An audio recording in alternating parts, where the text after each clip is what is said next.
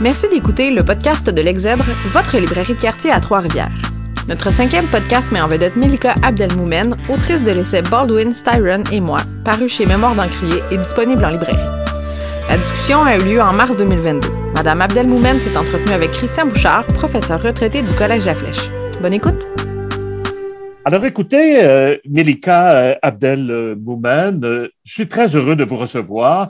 Je suis actuellement à la librairie L'Exèdre, euh, rue Saint-Maurice à Trois-Rivières. Vous êtes chez vous à Montréal. Oui, oui. Et comme euh, première question, tout de suite après avoir lu Baldwin, euh, Styron et moi, qui vient de paraître donc euh, à la maison d'édition euh, Mémoire d'Encrier, la première question qui m'est venue à l'esprit, c'est euh, Melika Abdel Moumen, que représente pour vous la colère? Oh! Euh, elle représente, c'est dur à dire. Après, ça a changé hein, au fil de, des années, puis au fil des expériences de la vie. Euh, maintenant, elle représente un moteur. Un pour moteur. moi. Ouais, un moteur euh, qui me pousse à agir ou à résister ou à, à faire des démarches ou à poser des gestes ou à écrire, à témoigner. Je pense qu'elle m'a elle m'a longtemps paralysée ou c'était une colère qui me rend qui, qui, qui, est, qui est venue avec une tristesse, un sentiment d'impuissance. Euh, et puis depuis quelques années, c'est devenu un moteur. Évidemment, ça ne veut pas dire que je suis convaincue que quand je suis en colère et que je m'engage dans quelque chose, je vais changer le monde. Hein, je sais que c'est comme la légende du colibri, là, une légende autochtone que Oui, que Pierre vous rappelez Rabhi dans le. Baldwin. Oui, c'est ça dont je parle. Le- chacun essaie de faire sa part et puis on des parfois euh, les effets de ce qu'on a essayé de faire. euh, toutes les petites gouttes d'eau dans l'océan finissent par faire un, un ruisseau, mais même des fois après notre mort ou des fois tout de suite. ou- bref, donc, mais, mais je oui, pense mais que ce, ce- que vous racontez, pardon, Oui. ce que vous racontez Oui, de cette légende autochtone du euh, colibri, en fait, c'est ce que euh, Baldwin lui-même euh, aimait rappeler, Oui. c'est-à-dire il y a un incendie de forêt Mm. et on voit un colibri qui va déposer sa goutte d'eau sur euh, l'incendie, puis évidemment, les autres oiseaux, les autres animaux se moquent de lui en disant, mais comment il peut éteindre un incendie avec euh, euh, sa, sa taille et la simple goutte d'eau, et le colibri de répondre, au moins, moi, je fais ma part. exactement. Mais j'aimerais savoir, de votre côté, Melika Abdelmoumen, comment s'est opéré ce changement d'une colère paralysante Mhm. à une colère, disons, qui est devenue, comme vous le disiez si bien, un moteur, un engagement. Ça s'est passé en France parce qu'en France, où j'ai habité pendant 12 ans, euh, j'ai rencontré, mais c'était vraiment par hasard, euh, par une amie des familles roms qui vivaient dans un bidonville, dans une grande, grande pauvreté, de la misère. J'ai commencé avec cette amie un peu par instinct à essayer de les aider. On allait les voir toutes les semaines, on apportait du shampoing, des bouteilles d'eau, on essayait de aider à inscrire les enfants à l'école. Et puis ça, ça a dû commencer à peu près en 2012. Je suis restée en France jusqu'en 2017. Et petit à petit, j'ai appris à être une militante sur le terrain avec toutes sortes de méandres, de questions, de doutes. Et puis à un moment donné, je pense que c'est comme une espèce de truc de vieux routier euh, du militantisme où on se rend compte que euh, si on fait rien, on, on est tellement plus malheureux que si on fait quelque chose, même si on ne sait pas ce que ça va donner. Et donc, à partir de ce moment-là, quand j'étais indignée ou quand j'étais en colère, je savais que je faisais quelque chose. Soit, ben là, j'allais sur le terrain, mais j'écrivais, euh, encore pareil aujourd'hui, où là, j'essaie de prendre la parole publiquement, où j'essaie de, par ma revue, la revue que je dirige, l'aide québécoise, de m'engager, en tout cas dans toutes sortes de projets ou dans la version théâtre de Baldwin, Styron et moi. Et je pense que c'est ça, c'est un peu de manière instinctive. Un jour, je me suis rendu compte que la colère faisait plus le même effet. C'est comme, bah, c'est venu instinctivement, puis le, le- il y a comme une assurance. Je suis comme devenue plus sûre de moi, je pense, et puis plus en paix aussi parce que je suis comme le colibri. Je sais que je fais ma part, même si je sais pas ce que ça va donner, dans quelle Oui. mesure. Puis même si des fois je me prends des claques parce que il y a des gens qui sont pas d'accord avec moi, parce que en ce moment les débats sont tellement polarisés, euh, notamment sur les questions de racisme, que ça m'arrive de me prendre vraiment des claques. Mais on dirait que ça m'a rendu forte tout ce que j'ai vécu en France. Et, et, et aussi, c'est ça, cette colère-là qui est devenue un moteur et qui fait que je suis plus en paix. C'est très drôle hein, d'être en paix et en colère en même temps, mais Oui, mais vous le dites un moment dans votre essai, c'est qu'on peut ressentir justement des émotions qui sont complètement euh, contraires. Oui, qui sont euh, opposés. Et d'ailleurs, j'aimerais, puisque vous parlez des, des, claques que vous avez euh, reçues, euh, c'est à la page 86, c'est au moment où vous parlez de William Styron. Donc, il faut rappeler qu'il a écrit donc de, son roman sur Nat Turner. Nat Turner était cet esclave au 19e siècle aux États-Unis qui a mené une révolte, une insurrection contre les Blancs et, donc une insurrection où des Blancs euh, sont morts. Et vous avez euh, ce projet de William Styron d'écrire ce roman sur Nat Turner. Et là, il y a cette amitié et on se replace dans le contexte où vous avez le petit-fils d'une, femme qui a possédé des esclaves, la grand-mère de William Styron, quand elle était jeune, on lui avait offert offert, pardon, en cadeau deux petites filles, deux euh, petites euh, noires, donc euh, comme esclaves. Et vous avez James Baldwin de l'autre côté, qui, lui, est un petit-fils d'esclave, et vous avez cette rencontre improbable, cette amitié improbable entre les deux. Et ce qui est, ce qui est épatant dans cette histoire-là, c'est que vous avez l'idée de Styron d'écrire ce roman sur Nat Turner, et c'est James Baldwin lui-même qui va suggérer à Styron d'écrire au jeu et mm. de se mettre donc dans la peau de Nat mm. euh, Turner. Oui. Est-ce que c'est ce qui a provoqué cette histoire, euh, le, le déclenchement de la rédaction de votre essai? Euh, c'est très compliqué en fait. Cette histoire-là, je l'ai découverte puis ça m'a fascinée. Euh, je pense vers 2015. J'ai découvert Baldwin il y a exactement sept ans, ou un peu plus que sept ans maintenant, en février 2015. Quand le livre est paru le 16 février 2022, ça faisait sept ans que j'avais ouvert mon premier livre de Baldwin. après ça, quand j'ai appris qu'il était l'ami de Styron, que je connaissais bien, euh, je suis allée lire, ben, relire, non, je suis allée lire Le choix de Sophie parce que j'avais vu le film, mais j'avais pas lu le livre. Et donc, les confessions de Nat Turner et tout ça. Et oui, c'est ça que j'ai, c'est un des premiers films que j'ai vu au cinéma qui était Le choix de Sophie. Et, euh, et donc, j'ai appris cette histoire-là. Ça m'a vraiment fascinée, mais j'y ai pu repenser. Et c'est une fois que je suis revenue au Québec parce que tout ça se passait quand j'étais encore en France. En 2017, je suis rentrée au Québec. Et là, il y a eu les crises, il y avait les crises autour de Slav, Kanata, toutes les crises autour de l'appropriation culturelle qui étaient d'une grande virulence, d'une grande violence. Moi, j'étais très mal à l'aise devant la polarité, la polarisation, pardon, des, des débats. J'avais l'impression qu'il y avait du vrai des deux côtés. Je savais pas comment le formuler. Et là, la revue Spirale euh, m'a demandé d'écrire un texte sur l'appropriation culturelle et je me suis dit, au lieu de parler de ce qui se passe aujourd'hui puis de donner mon petit avis qui est bien incertain sur ces questions-là, je vais raconter l'histoire de Baldwin et Styron parce que c'est ça. Euh, Baldwin, euh, Styron s'est fait accuser de s'être approprié un personnage qui appartenait à la communauté noire. Donc, ça a été d'abord un article. Euh, un an ou deux après, c'est des amis euh, du milieu du cinéma et du théâtre qui m'ont dit, oh mon Dieu, on veut faire un projet avec ça. Il faut qu'on en fasse une œuvre. Euh, c'est tellement passionnant. Ça nous parle de nous aujourd'hui d'une façon, ça éclaire le présent. C'était le passé qui éclaire le présent. Et donc, pour ce projet de pièce de théâtre qui allait être écrite par un collectif d'acteurs et de gens de théâtre, ils m'ont demandé, raconte-nous ta découverte de cette histoire et pourquoi tu penses que c'est important aujourd'hui. Donc, j'ai écrit un premier texte, un texte littéraire qui, est comme euh, la moitié, la, longueur, la, moitié de la longueur du livre, euh, que je leur ai fait lire. Et là, ils ont adoré ça. Et c'est à ce moment-là qu'ils ont dit, faudrait essayer de faire une lecture, faudrait lire en attendant qu'on crée la pièce.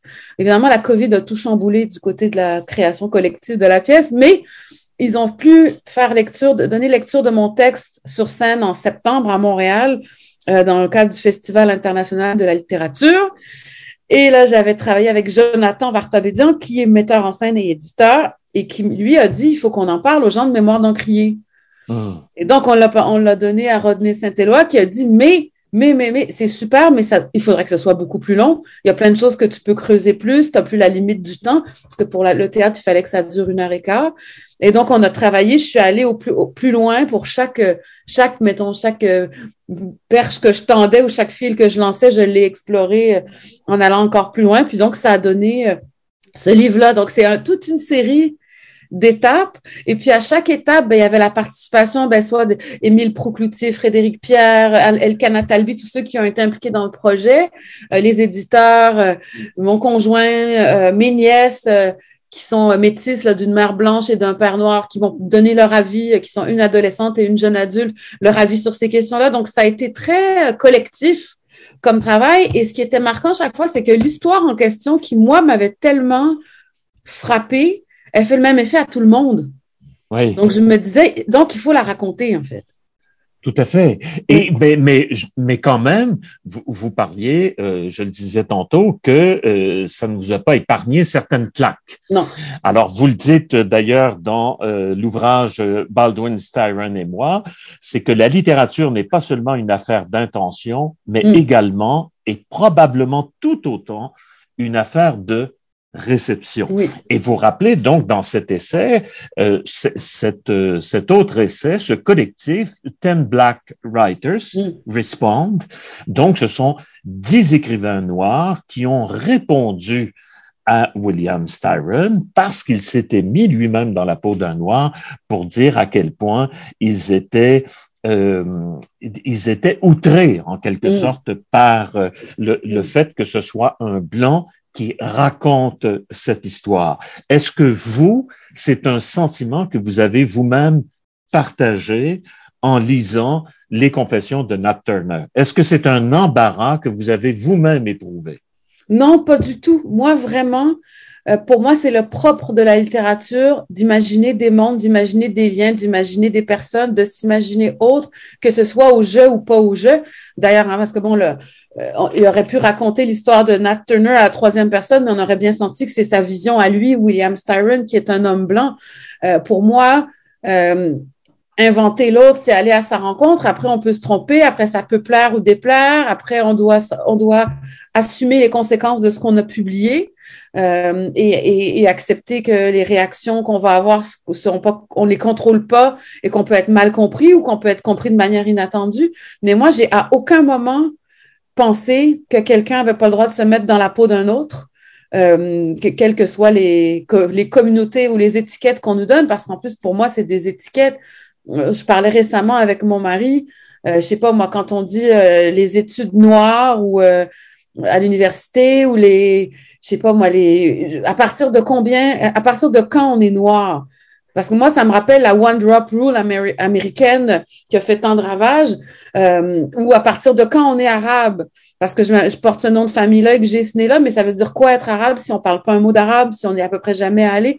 Donc, de, de se dire qu'on n'a pas le droit de se mettre à la place de l'autre, c'est comme euh, avoir une vision essentialiste de qui est soi et qui est l'autre.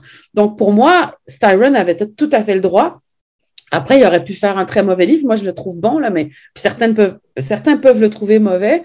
Euh, donc, je n'étais pas d'accord avec les Ten Black Writers, mais ce avec quoi je suis d'accord dans ce que certains d'entre eux disent, c'est que au moment où Styron écrit ça, et encore en partie aujourd'hui, mais de moins en moins, c'est toujours les mêmes qui ont les tribunes. Et, en gros, ce qu'on sent et ce que certains disent euh, expressément, c'est euh, comment ça se fait que c'est toujours les autres qui racontent nos histoires.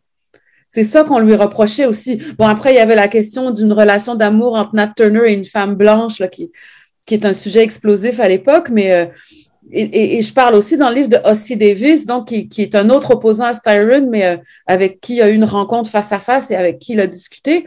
Et lui, bon, lui, il est, il est plus mesuré en même temps, j'allais dire, que les Ten Black Writers, mais en même temps, c'est sûr que quand on est face à face, c'est pas pareil que quand on écrit dans l'absence de l'autre. Mais il dit ça, lui, il dit le problème, c'est pas que vous ayez écrit ça, vous aviez le droit. Le problème, c'est que moi, je l'ai pas écrit.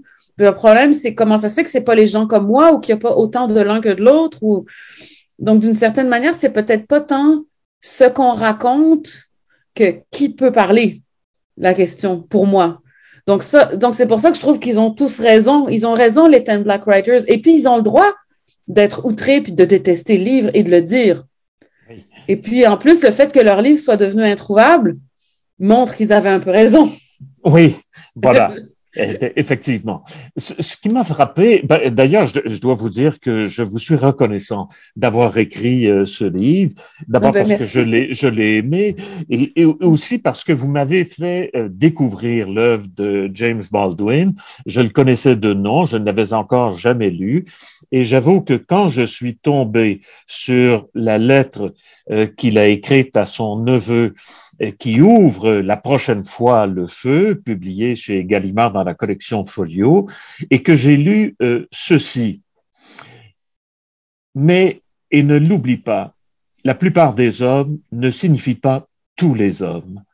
Mais ce qui n'est pas admissible, c'est que les responsables de tels ravages soient aussi innocents c'est leur innocence que constitue leur crime. Eh bien, mon cher filleul, c'est à cause de ces gens innocents et pleins de bonnes intentions, tes compatriotes, que tu es né dans des conditions guère différentes de celles que Charles Dickens nous a décrites comme typiques du Londres d'il y a plus d'un siècle. Il parle évidemment de la misère, par exemple, de, des quartiers euh, noirs, des ghettos. Cette nation innocente, ajoute-t-il, t'a relégué dans un ghetto au fond duquel elle comptait, en fait, te voir périr. Tu mm. es né là où tu es né et a été confronté avec l'ennemi avec lequel tu as été confronté parce que tu étais noir et pour cette seule raison. On n'attendait pas de toi que tu aspires à l'excellence, on mm. attendait de toi que tu pactises avec la médiocrité. Ah, c'est tellement magnifique. c'est magnifique, c'est touchant. Mais écoutez, moi, j'ai grandi dans un quartier ouvrier de, de Trois-Rivières mm. et j'ai eu cette chance qu'au moment où je grandissais, les choses commençaient à bouger un peu. Mais les usines qui entourait le quartier. Il y avait mhm. une usine de coton en face de chez moi qu'on appelait l'université Whitehead. Le ah. patron de l'usine s'appelait Whitehead et cette usine de coton, on l'appelait l'université Whitehead parce que c'est là que la plupart des, des jeunes adultes commençaient leur vie d'adulte. L'école n'était pas pour nous. J'ai grandi dans un milieu où il n'y avait aucun livre à la maison. Oui. Et pourtant, vous êtes devenu professeur de littérature. Et, je suis devenu professeur de, de littérature, mais je sens en moi bouillir une colère qui est toujours présente. Oui. Et par rapport à ces inégalités. Par rapport à ces inégalités, puis aussi, et c'est là peut-être un terrain délicat sur lequel j'aimerais vous amener, c'est j'éprouve la même colère bizarrement non seulement envers ceux et celles qui ne voient pas ces inégalités, mais aussi envers ceux et celles qui ont, j'ose dire, la repentance facile. Oui. J'ose dire qui euh, vont être les premiers à dire, moi, en tant que privilégié, comprenez-moi bien, je suis capable de voir, évidemment, qu'être pauvre et blanc, c'est quelque chose d'horrible. Être pauvre et noir, c'est encore plus horrible parce qu'il y a des discriminations supplémentaires qui s'ajoutent mhm. à celles qui sont déjà présentes. Mhm. Mais j'avoue que ça m'est plus difficile de prononcer le mot je suis privilégié. Je ne sais pas si je m'exprime bien et si c'est quelque chose que vous ressentez vous-même. Vous êtes euh, auteur, autrice. Euh, vous êtes maintenant à la direction de la revue euh, Lettres québécoises. Vous avez publié plusieurs ouvrages, etc. Est-ce que euh, ça vous est aussi l'éprouvez-vous comme une nécessité de dire vous aussi, ben voilà, moi je suis privilégié, je suis une privilégiée. Oui, ben, c'est-à-dire que là où, par exemple, j'ai pu me prendre des claques, c'est quand je rappelais à des gens euh, privilégiés comme moi, euh, entre guillemets racisés, hein, ou même pas racisés, mais qui, qui, qui se battent aux côtés des personnes racisées contre le racisme, et euh, que j'essaie de faire entendre que notre position de personnes de la diversité à ces gens-là et à moi n'est pas la même que celle d'une personne qui vit dans la pauvreté, qui n'a pas d'études, qui n'a pas de travail, ou même qu'une personne non de la diversité, qu'une personne blanche qui vit dans la misère et qui n'a pas de travail. Et on dirait que de discuter des classes sociales, voilà. c'est devenu impossible. Oui. C'est devenu impossible alors que le nœud est là. C'est la jonction notamment dans le cas de la discrimination raciale, c'est la jonction de la pauvreté et de, de, la race, même si on dit que ça n'existe plus, on en parle sans arrêt, mais de, de ce qui est perçu euh, comme étant euh, le fait d'être racisé, qui est le pire, ou euh, pour les personnes comme moi, mettons. puis souvent, je me suis engueulée avec des gens je leur disais, mais si je m'appelais Melika Abdelmoumen, que je venais de fuir la Tunisie, que j'avais pas d'études, que je débarquais au Québec dans un petit appartement dans Saint-Michel ou dans, au lieu d'être dans Villeray avec une maison, hein, que mon mari et moi on a acheté parce qu'on a les moyens. Euh, si j'étais donc cette autre Melika Abdelmoumen, que je possédais aucun des codes ici, puis que j'arrivais ici, puis qu'il fallait que je me fasse une place, ça serait pas du tout la même chose que être Melika Abdelmoumen que je suis qui a eu des moments où j'ai vécu de la discrimination et qui, bien sûr, veut se battre contre ça. Mais c'est pas la même chose. Et ça, pas la même chose. Eu des, on m'a même dit que je faisais le jeu de l'extrême droite en refusant de dire qu'il y a seulement la race qui, euh, qui est objet de, de, ou cause de discrimination. Et c'est drôle parce que souvent, bon, après, on me conseille de lire tel, tel auteur parce que je vais voir la lumière. Puis je me souviens une fois d'avoir répondu à quelqu'un qui justement était blanc, qui était de souche, donc qui avait vraiment euh, aucune idée autre que théorique euh, de, de, ce que c'était d'être discriminé, entre guillemets, euh, pour, pour, des origines ethniques. Et je lui avais dit, ben moi, j'ai vu la lumière sur un bidonville Rome, où il y avait des gens dans la misère qui, en plus, étaient victimes de racisme. C'est là que je l'ai vu la lumière. J'ai pas besoin de lire 245 livres pour m'expliquer comment je devrais voir la pauvreté. Je l'ai vu, je l'ai fréquenté. Puis je sais très bien la différence entre cette pauvreté-là et moi.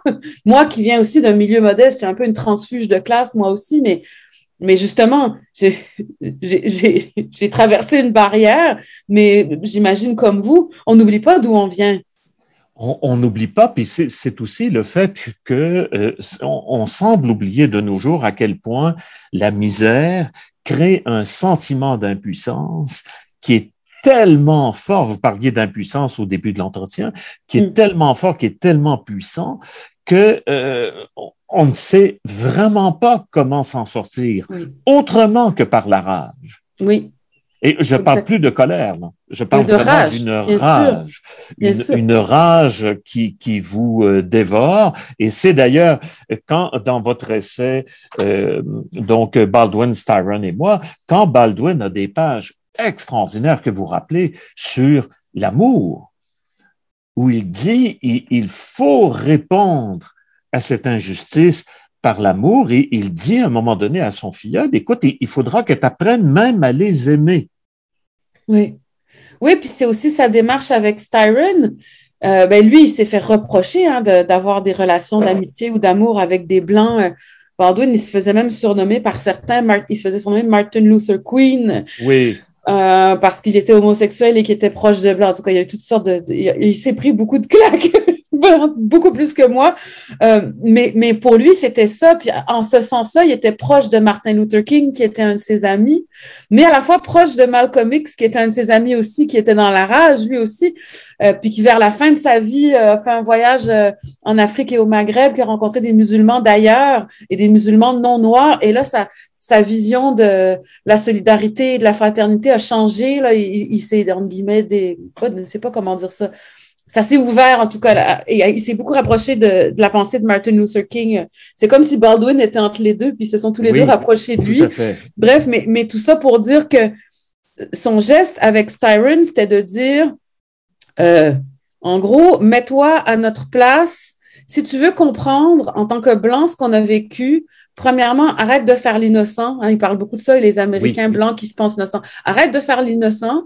Euh, c'est vrai que c'est pas toi qui as eu un esclave, mais c'est ta famille. Ça veut pas dire que tu es responsable de ce que ta grand-mère a fait, mais c'est ton histoire aussi. Tout à fait. Notre histoire, c'est ton histoire. Et donc, en quelque sorte, en te mettant à la place d'un esclave noir du 19e siècle, euh, tu vas faire de notre histoire la tienne, mais il y a aussi un geste d'amour de dire je vais me mettre dans la peau, je vais aimer ce personnage-là, je vais.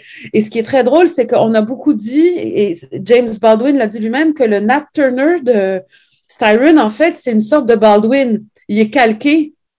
la personnalité qu'il lui donne et même sa manière de s'exprimer est calquée sur euh, Baldwin.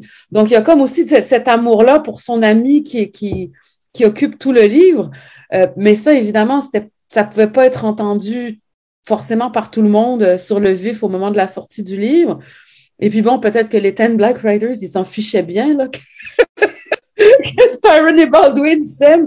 Eux, ils étaient scandalisés euh, que ce livre-là puisse exister et que, et que ce soit encore une fois un blanc qui prenne toute la place puis qui ait toute l'attention.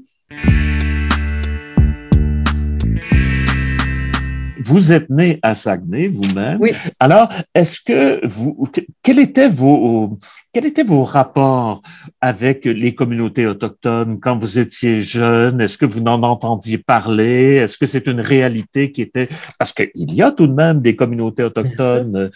C'est drôle parce que non, pas du tout. J'en ai pas du tout entendu parler. C'est comme si ça n'existait pas. Euh, ben, j'ai quitté, on a quitté le Saguenay pour venir vivre à Montréal quand, en 76 quand j'avais quatre ans, mais on y retournait régulièrement.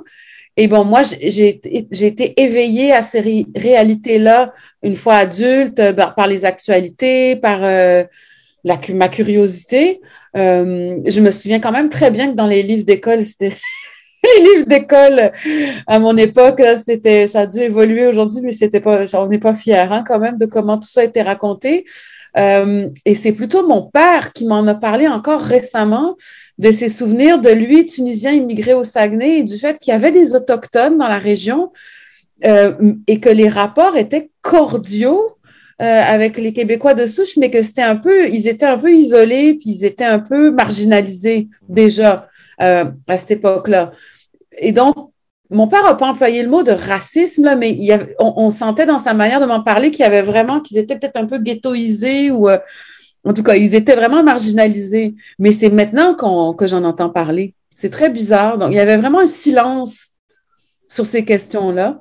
Et, et, on parlait d'innocence tantôt, et une innocence, c'est très difficile, on dirait, pour les Québécois que l'on dit de souche, de dire euh, oui, euh, il y a du racisme envers les, les autochtones, euh, c'est clair.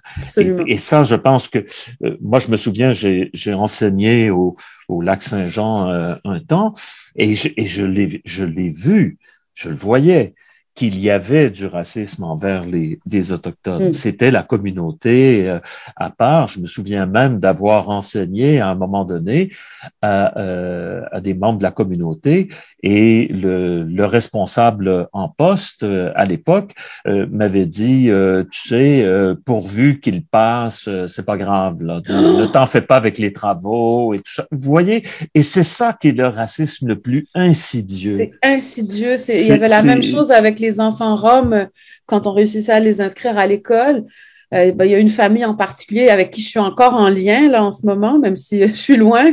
Euh, il y a une des petites que j'ai connues sur un bidonville, elle a maintenant 13 ans, elle est au secondaire maintenant, puis on a, elle a été classée surdouée. Ah. Imaginez la perte que ça aurait été. Après qu'un enfant soit surdoué ou pas, on s'en fout. Là. Évidemment, tous les enfants méritent la même attention, la même éducation. Il y en a qui sont moins scolaires que d'autres. Il y en a qui vont réussir autrement, évidemment. Mais elle, il se trouve que c'est vraiment une bolée.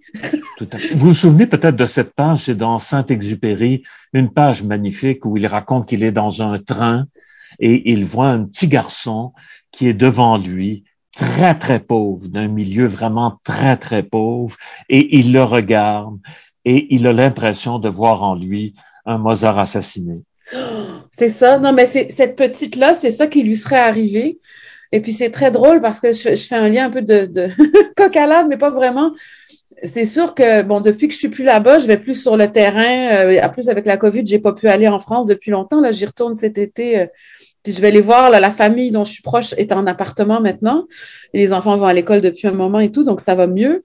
Mais euh, des fois, je me dis, mais depuis que je suis ici, euh, ça sert à quoi? Bon, je ramasse des sous pour eux, pour les études éventuelles des enfants, tout ça, mais j'ai plus de temps sur le terrain. Donc, je me dis, chaque petit contrat que je fais en dehors de mon boulot officiel, c'est de l'argent que je mets de côté pour les études des enfants. Mais oh là là, puis après, je me dis, est-ce que ça sert bien à quelque chose d'écrire? Et là, je me suis rappelé, la dernière fois que je suis allée voir cette famille-là en France, euh, ça doit être il y a deux ans à peu près, deux ans et demi, je suis arrivée chez eux avec notre amie Anaïs, celle qui m'avait introduite à, tout ce monde-là. Et on parlait avec la mère en prenant un café. Elle a six enfants, euh, sept enfants dont le septième était bébé. Ils étaient tous avec un livre. Ah. Ils ont passé l'après-midi à lire pendant qu'on buvait le café. Puis je me suis dit, c'est pas vrai que les livres changent pas le monde. bon, après, c'est comme le colibri, hein, c'est sûr. Oui, oui, oui, oui, oui, oui. Ça change pas la condition des Roms en France, mais je me suis dit là, ces enfants-là, il y a quelque chose qui leur a été ouvert, il y a l'accès à quelque chose qui leur a été donné et en plus auquel ils se sont attachés. Est-ce que personne les forçait à lire tout l'après-midi, là? Oui, ben, vous, vous, le dites à un moment, c'est Baldwin qui aimait répéter, il y a ceux qui croient que c'est impossible et il y a ceux qui prouvent que c'est possible. Oui, c'est ça. Que l'impossible peut être fait. Que l'impossible peut être Donc, il faut essayer au moins. Ah.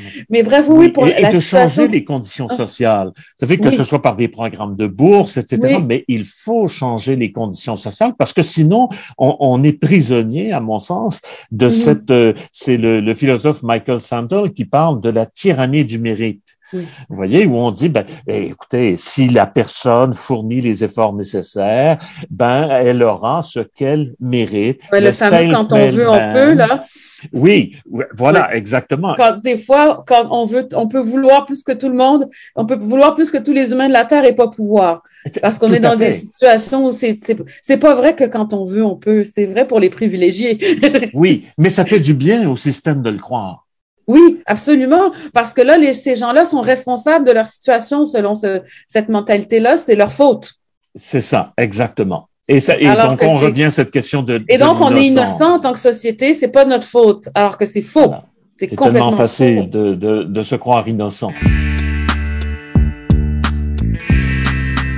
J'aimerais revenir aussi sur euh, une expérience que vous avez euh, vécue, qui est très intéressante. Vous assistez, vous êtes donc euh, en France, euh, à Lyon, si ma mémoire est bonne. Oui, c'est ça. Et vous assistez à la pièce de théâtre de Robert Lepage, le projet Anderson. Et là, vous voyez donc euh, la petite bourgeoisie ou la bourgeoisie lyonnaise qui assiste au spectacle et il rigole parce que euh, le Québécois présenté dans la pièce, évidemment, les fait rire par les situations, par son accent, par n'importe quoi, et vous sortez de la pièce fâché. Ah oui. Rappelez-nous. Oui, c'est très, c'est très particulier parce que j'étais très émue d'aller voir un Québécois au Grand Théâtre des Célestins à Lyon. Waouh, waouh, waouh. Donc, il y avait tout un sentiment de, j'allais me sentir chez moi et tout ça. Et euh, et donc, la pièce commence, et moi, j'avais j'avais découvert Robert Lepage très jeune par les plaques tectoniques. C'était la première fois que j'allais voir du théâtre expérimental. Quand j'avais 15 ans, j'adorais ça. J'avais beaucoup aimé certains de ses films, pas tous, mais en tout cas, c'était quelqu'un qui m'intéressait vraiment. Et là, j'arrive là. Je, pense que j'ai pas tellement aimé la pièce. C'était vraiment pas ma, ma préférée, mais, mais en même temps, j'étais pas, pas assez attentive parce que je me suis rendu compte de ce truc-là.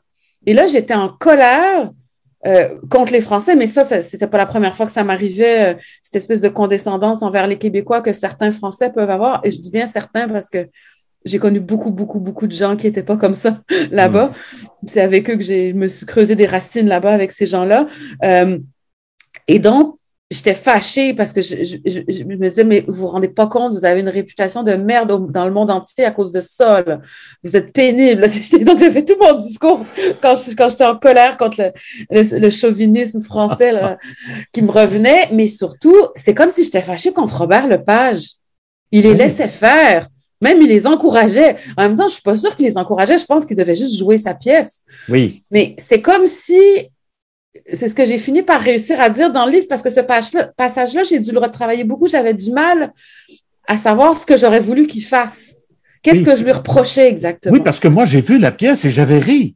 Oui, vous avez ri, vous aussi? Ben oui, oui, je, l'avais trouvé très drôle, puis je trouvais des situations cocasses et tout ça. Mais moi, il y avait des choses que, que j'avais aimées, mais je pense que c'est le rire des Français et c'est comme s'il avait fallu qu'ils disent là, ça suffit, vous arrêtez de rire, là, laissez-moi jouer.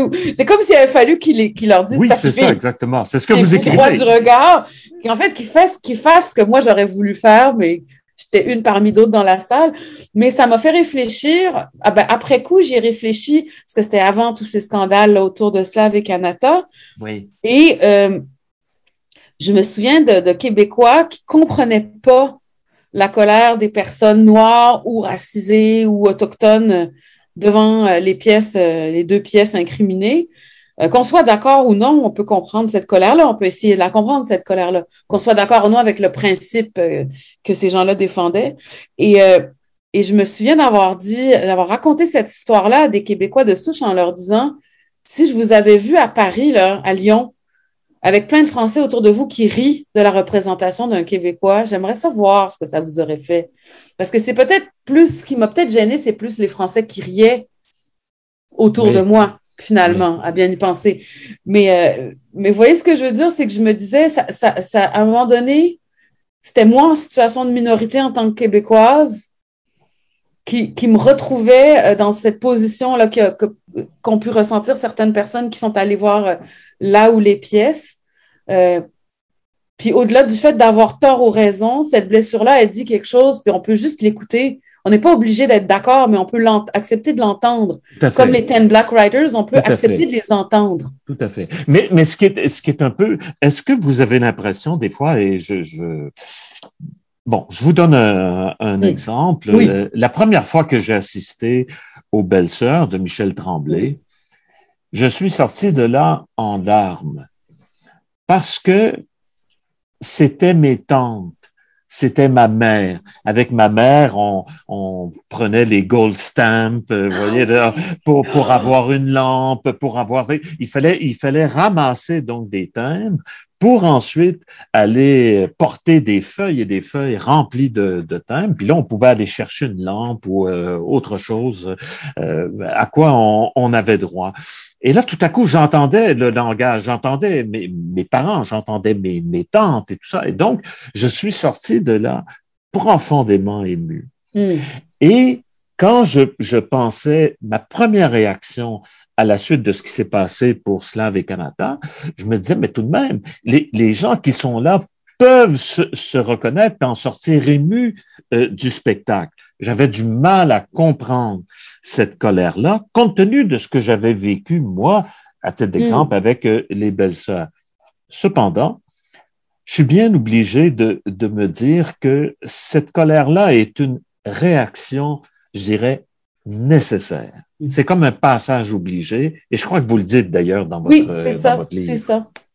C'est ça, c'est cette colère-là est un passage obligé, puis elle a, elle a apporté et elle apporte des changements. Elle apporte des, des j'ai une copine, une collègue qui s'appelle Chris Bergeron, qui est autrice, qui a écrit le livre Valide, euh, qui est une, une femme trans. Euh, très, je sais pas si vous avez entendu parler de ce livre Valide qui, qui milite beaucoup ben, par son écriture et, et, et dans les faits là, euh, pour l'égalité. Puis on, on, discute souvent de des excès que ça peut causer les combats qu'on mène en ce moment.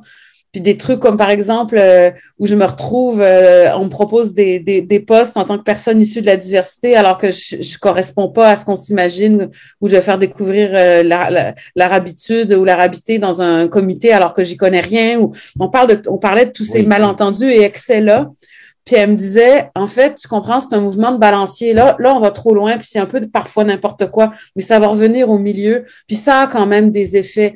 Et puis c'est vrai que ça a des effets. Euh, le, le, président du Conseil des arts du Canada en ce moment, qui s'appelle Jesse Wente, est un homme Ojibwe, écrivain, critique de cinéma brillant. Vous en parlez et le président du Conseil, oui, oui, il a écrit un livre magnifique. C'est le président du Conseil des arts du Canada. Moi, je suis la rédactrice en chef de Lettres québécoises. Je m'appelle Abdelmoumen. Je ne sais pas si ça aurait été possible il y a 15 ans. je racontais ça à une, une amie poète, Diane Régimbal, puis elle me disait de toute façon, il y a 15 ans, ça aurait été un homme. on riait.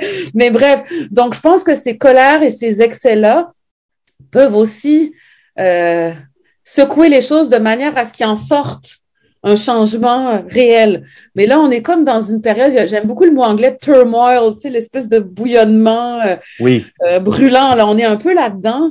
Euh, puis c'est vrai que je pense qu'il faut vraiment faire attention et rester vigilant. Parce que je pense qu'on là, en ce moment, il y a le danger de reproduire ce qu'on essaye de, ce contre quoi on essaye de lutter. Je veux dire, quand, euh, quand on me dit euh, si tu co-signes le scénario de telle personne blanche qui parle d'une femme musulmane, elle va avoir accès à ses bourses, alors que si ça, vous, ça vous en parlez justement dans votre essai, c'est avec euh, votre amie Marie-Hélène. Marie-Hélène Panisset, qui est réalisatrice et productrice de grand talent, qui est même allée aux Oscars. Elle, avait produit un court-métrage qui s'appelle Marguerite, qui était aux Oscars il y a deux ou trois ans. Euh, elle avait écrit un scénario où il y avait une femme musulmane et une femme non musulmane. Et on lui a fait comprendre qu'il fallait absolument qu'il y ait une personne représentative à un poste créatif. Et en gros, ce qui était entendu, c'est que c'était une personne arabe. Or, les Arabes sont pas tous musulmans et les musulmans sont pas tous arabes. Hein?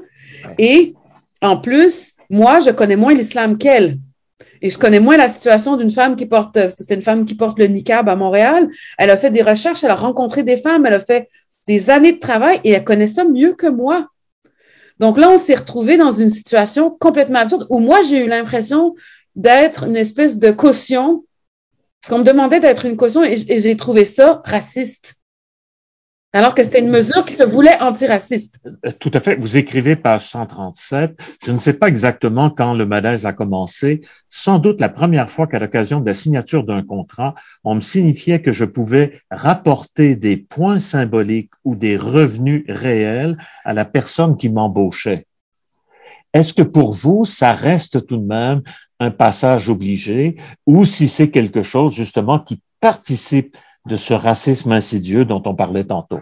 Je pense que c'est à la fois les deux. Ça dépend des situations, mais je pense que euh, il y a une partie qui est transitoire, mais cette partie transitoire-là, on la sent plus dans ce que vous décrivez, qui est la colère, euh, qui peut un peu nous secouer tous, qui nous, qui, on est un peu éberlué, mais il faut qu'elle passe, il faut qu'on l'entende puis qu'on passe à autre chose. Donc, du côté des personnes discriminées, que ce soit pour des raisons de maladie mentale, de pauvreté, de, parce que moi j'aimerais ça quand on parle de diversité, qu'on parle de diversité économique, de diversité physique, de diversité, euh, pas seulement de diversité raciale entre guillemets. Oui. Donc, je pense que cette partie-là, comme dit Ossie Davis, là, je rapporte ça dans le livre, il dit oui, je suis en colère, puis oui, je, je suis maladroit, puis oui, je vais trop loin, mais là, il faut que ça sorte, puis après ça, ça, je vais pouvoir prendre ma place, puis ça va aller mieux. Mais vous devez m'entendre. Donc, cette, partie-là, je pense qu'elle est transitoire et nécessaire.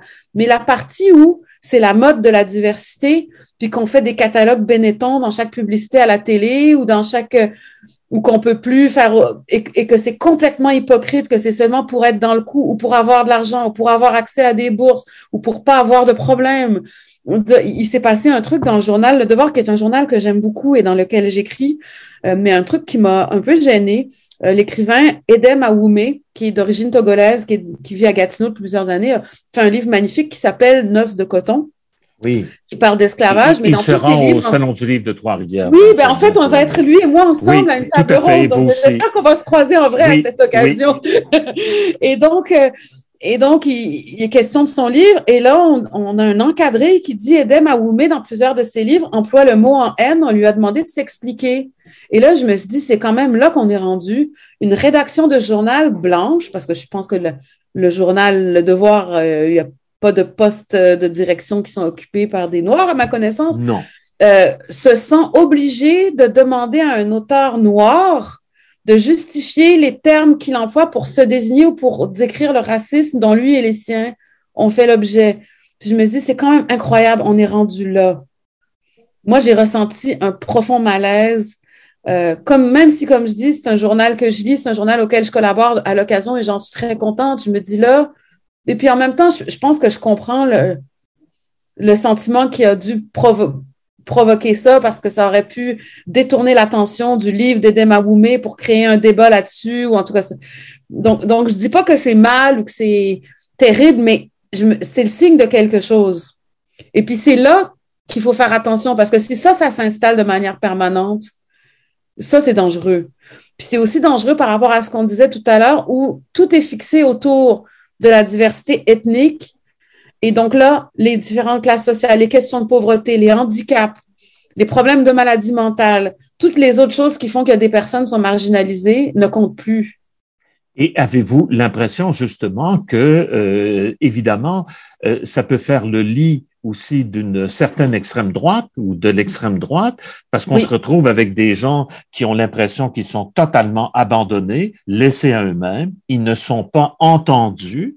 Oui. Et donc, ils risquent d'aller vers euh, la grande gueule du coin qui euh, se proclame tout à coup euh, la personne, euh, l'homme fort, parce que ce sont Oui. souvent des hommes, donc l'homme fort de la situation. Ben oui, je- je- c'est drôle parce que ça me fait penser à un truc que j'ai vu en France. Il y a euh, François Ruffin, qui est journaliste, euh, qui est maintenant député euh, à, à l'Assemblée nationale en France, euh, a été élu dans une petite ville du Nord qui était d'extrême droite de manière historique. C'est lui qui a fait le fait, notamment le film Merci patron. Là, lui, il alerte dans ses livres. Il a écrit même écrit un livre. Imaginez si ça sortait ici, les gens s'arracheraient les cheveux. Il a fait un livre qui s'appelle La guerre des classes. Ah autour de 2010 sur les, comportements entre les classes sociales en France, euh, parce que la France est devenue quand même tellement capitaliste que c'est spectaculaire, ultralibéral et tout ça. Et donc, lui raconte euh, comment, euh, dans la ville où il a été élu, en fait, il s'est rendu compte que les pauvres blancs et les pauvres ah, d'origine arabe ou noire ou ou euh, ben, les, bruns et les noirs, comme on les appelle aux États-Unis, euh, avaient été montés les uns contre les autres. Et que les pauvres blancs, on les avait convaincus que c'était la faute des Arabes et des Noirs en face.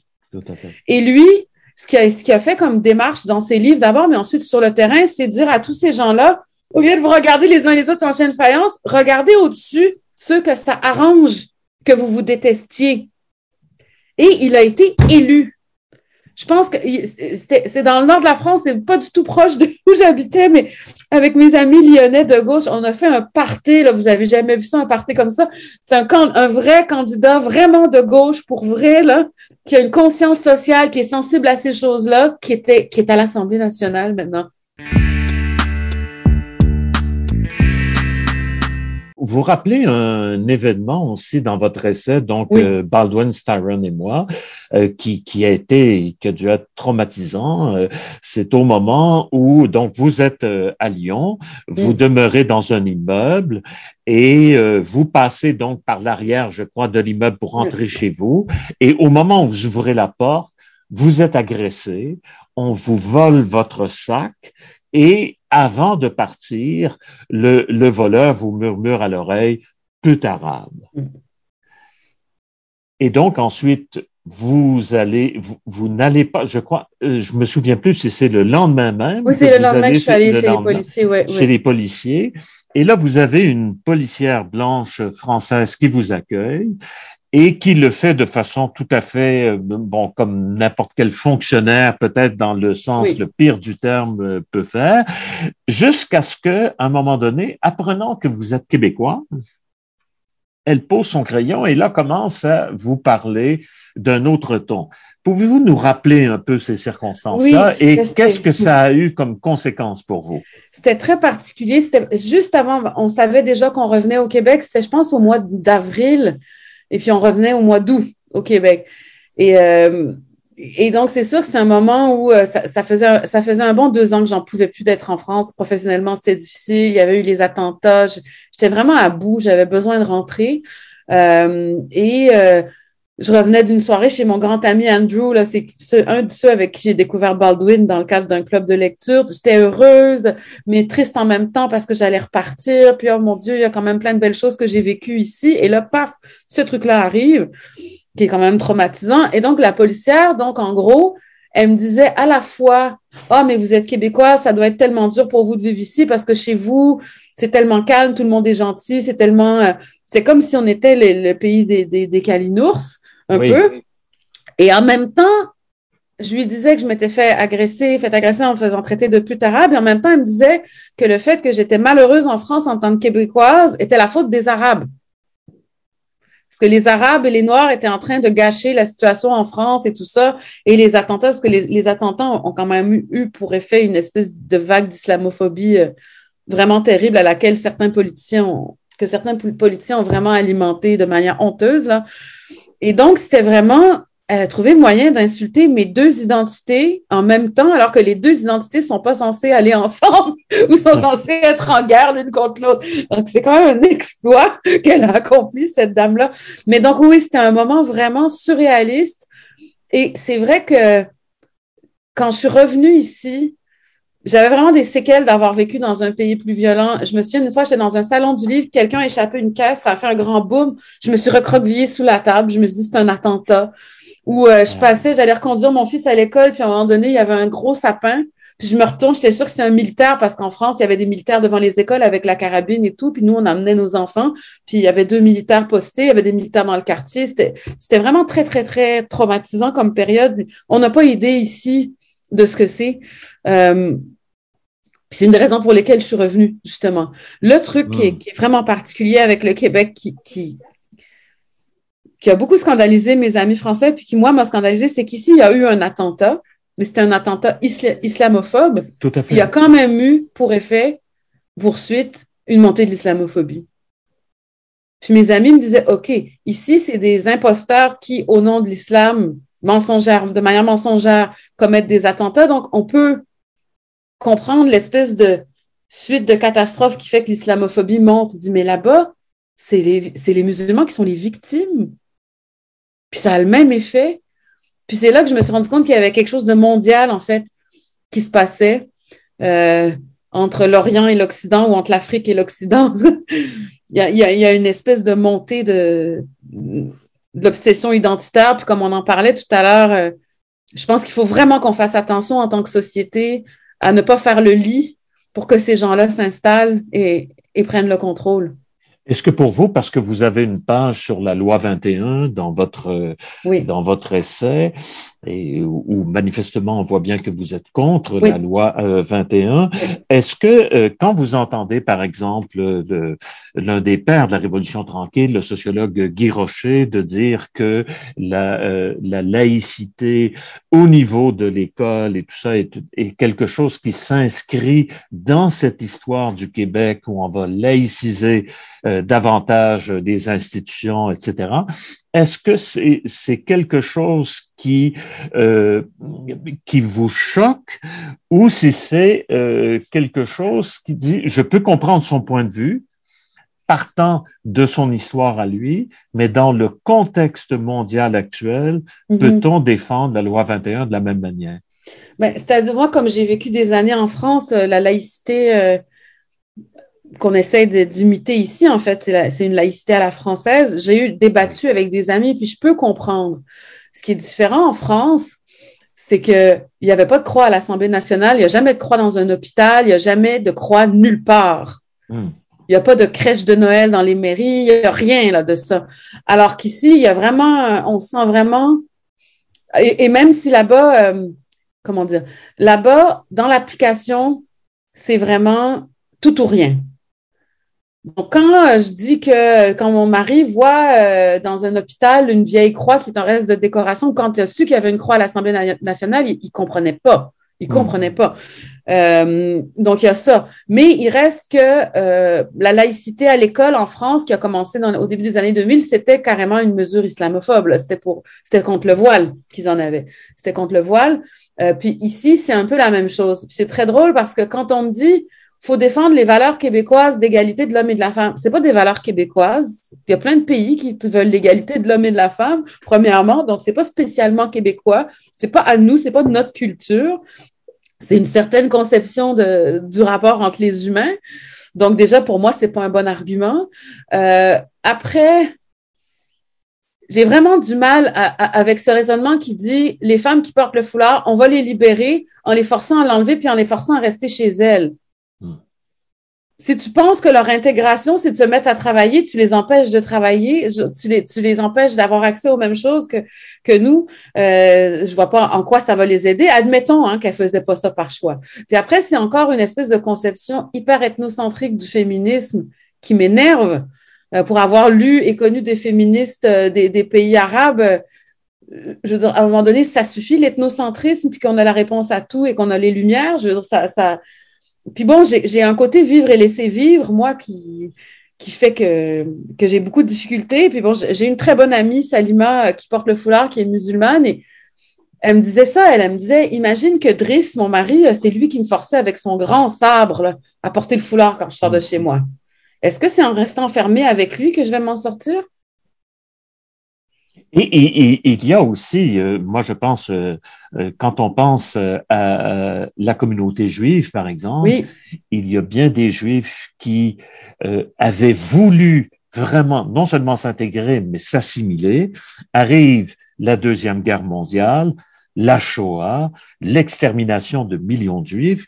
Et là, tout à coup, chez certains juifs, et surtout les enfants des, des, des Juifs ayant euh, vécu, subi euh, la Shoah, euh, tout à coup, il y a un réflexe aussi de dire, eh ben, comme on ne voulait pas que nous existions comme juifs, je revendique oui, bien sûr. ce statut de juif et je porterai la kippa, même si, et, et, et, là on s'est retrouvé dans des cas de figure assez euh, incroyables. Je pense à un, un, un philosophe euh, euh américain euh, qui disait Je ne crois pas en, en Dieu, mais je vais à la synagogue. Mais c'est sûr que Parce qu'on a voulu détruire la communauté. Il y a beaucoup de femmes musulmanes que j'ai connues en France qui portent le foulard euh, ou qui l'ont porté ou, euh, ou qui, qui, se couvrent les cheveux ou euh, à divers degrés de divers, diverses manières de pratiquer. Pour qui c'est on va pas m'effacer et j'ai le droit de croire en ce que je veux croire et je suis pas une imbécile et tu vas me laisser vivre ma foi comme je le veux. Et donc, c'est des femmes qui, quand elles doivent leur tirer pour aller faire une photo de passeport ou pour aller dans un... Il y a des situations en France où on est obligé d'avoir la tête découverte, elles le font. Et euh, où euh, si leurs enfants font Noël à l'école, ils font Noël à l'école, les enfants. C'est pas des personnes fermées d'esprit, c'est juste des personnes qui refusent qu'on les efface au nom d'une espèce d'ethnocentrisme euh, occidental. Euh, et, et, et, moi, je, je, ne peux que comprendre ça. Euh, mais je pense que même la loi 21, il y a, je suis même pas certaine que les réflexions soient allées jusque-là. C'est vraiment une espèce de, de, de, truc binaire dont on va coller, la, parce que souvent la laïcité à la française est évoquée. Puis tu dis, mais la laïcité à la française, ça a été des décennies à se construire. Et en plus, c'est plein de failles, mais c'est de 1905, je pense, le début de tout, tout ça. Fait. Oui. Donc, on ne va pas régler ça en trois coups de cuillère à peau, Oui, oui, c'est ça. Et surtout, et surtout dans le contexte actuel. Je pense oui, que c'est ça qui Absolument, vous avez raison le, de le rappeler actuel. parce qu'on n'est pas en 1950, on n'est pas en 1960. Tout à fait. Il y a un contexte particulier, il y a des populations qui sont toujours victimes de discrimination, qui sont toujours euh, stigmatisées. Euh, et puis bon, l'autre truc qui m'insupporte, c'est que la plupart des personnes qui viennent du Maghreb ou d'Afrique ont un français impeccable. Des francophones, ils arrivent ici et là, on les rejette après ça, on dit qu'on veut protéger le français. En tout cas, mais bon, là, on est sur un sujet où je m'emporte. oui, non, mais je, mais euh, je, comprends tout à fait. Mais après, la, la, question de la laïcité de l'école euh, et des institutions comme débat de société sincère, pas seulement comme islamophobie cachée ou judéophobie cachée ou hindouphobie cachée. Là. La vraie question, j'ai eu des débats avec des amis français là-dessus. Et puis, c'est vrai que c'est un vrai sujet qu'une société peut choisir de débattre. Mais il faut qu'il y ait de la bonne foi. On parle de foi, là, mais il faut qu'il y ait de la bonne foi. que c'est une instrumentalisation politique, euh, par exemple. C'est ça, euh, exactement. Là, une autre voit. chose qui fait que j'ai mal la difficulté avec les politiciens. Je comprends, je comprends tout à fait. J'ai deux dernières questions oui. à vous poser. La première, euh, je pense à l'essai d'un philologue italien euh, qui s'appelle Maurizio Bettini. Son essai s'intitule Contre les racines. Et en fait, lui, euh, de rappeler qu'à la fondation de Rome, l'histoire raconte que les gens arrivaient d'un peu partout et avaient creusé une espèce de fosse dans laquelle on jetait des biens que l'on considérait précieux comme étant des biens euh, d'origine, euh, qui rappelaient notre histoire, et à la suite de quoi on mélangeait tous ces biens dans la fosse pour dire, ben, voici ce que sera maintenant notre ville. Wow. Ce mélange de Wow. euh, tous ces biens auxquels euh, on tient. Et euh, Maurizio Bettini dit, euh, j'en ai contre les racines parce que les racines, c'est quelque chose de fixe.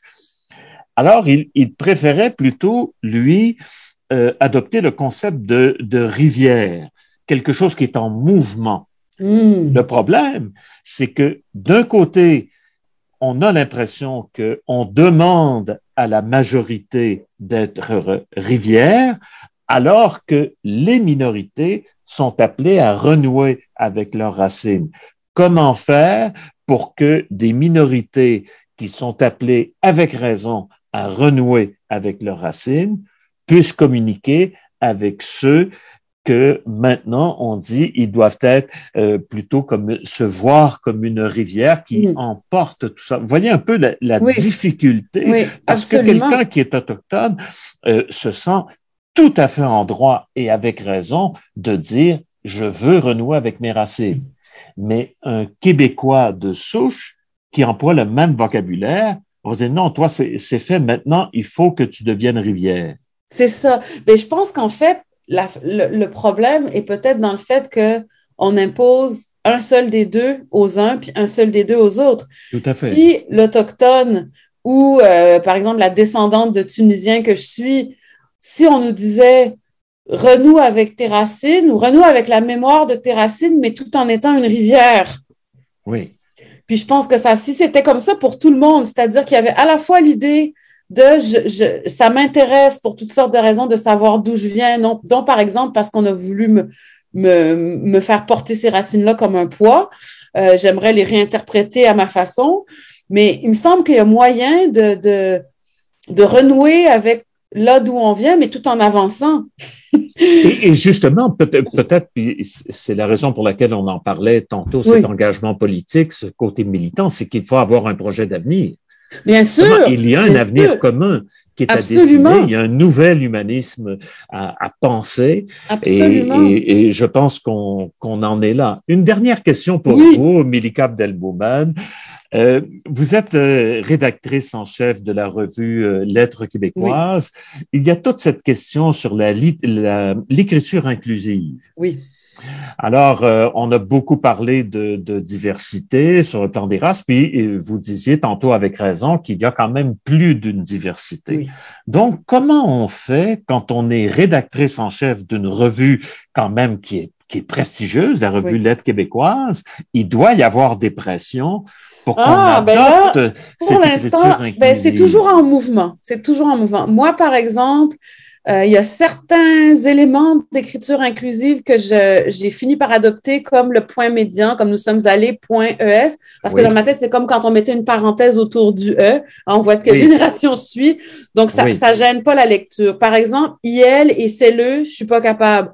Ou euh, euh collatéraux, AL, quand, quand ça devient euh, Ça accroche à la lecture, euh, j'ai de la difficulté. Donc, je vais dire elle et eux ou je vais dire euh, euh, mes cousins et mes cousines. Bon, j'y vais vraiment à l'instinct dans, dans, mes propres contributions à, la revue. Et moi, j'ai toujours à l'esprit le fait que ça, c'est encore une fois des débats de privilégiés. Il y a des gens qui souffrent d'illectrisme, il y a des gens qui ont du mal à lire. toutes ces questions-là, ça, ça les tasse un peu de côté, hein, parce que ça complique la lecture. Mais dans la revue, alors avant que j'arrive, il avait été entendu que dans le cahier critique, tout le monde euh, pratiquait les. Il y a comme une uniformité dans le cahier critique où on met les points médians et tout ça. Mais récemment, on s'est encore dit, on peut se reposer la question, est-ce qu'on le garde, est-ce qu'on le change? On est vraiment en réflexion. Et dans les autres sections de la revue, c'est selon l'auteur.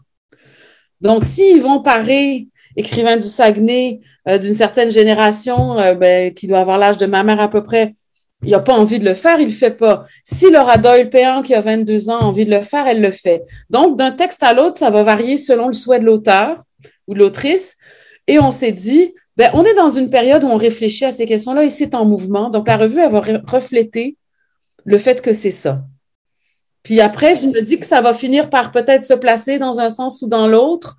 Euh, mais on est vraiment en réflexion. L'autre fois, on s'est dit peut-être qu'il faut qu'on se parle dans le cahier critique? Est-ce qu'on y réfléchit encore? Est-ce qu'on laisse ça comme ça? C'est des questions quand même épineuses. Puis moi, j'ai fini par dire, ben, vous savez, euh, on est quatre dans l'équipe. On est dans une période où c'est en train de changer. On ne sait pas ce qu'on va garder de ça, on ne sait pas ce qu'on va pas garder. Donc, soyons à l'image des recherches ou des questionnements sur la langue qui ont lieu dans le milieu de la littérature, parce que c'est une revue littéraire. Euh, voilà, donc c'est ça. donc c'est toujours pareil, en, comment je dis dans le livre, en, équilibre sur le fil.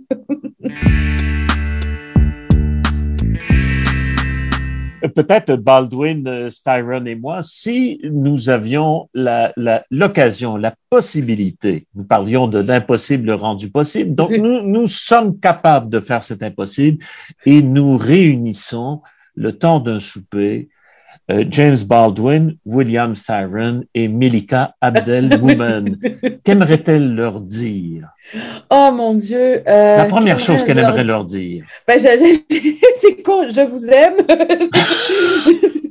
c'est bête, je les aime. Oui, je les aime. Vraiment, c'est comme des amis, euh, des amis d'une certaine manière. Mais je pense que j'aimerais leur dire surtout, j'aimerais leur dire surtout que leur combat n'a pas servi à rien, que tout n'est pas réglé, euh, mais que leur combat n'a pas servi à rien, d'une part parce que les choses ont évolué et d'autre part parce qu'il y a plein de gens comme moi qui se sentent moins seuls.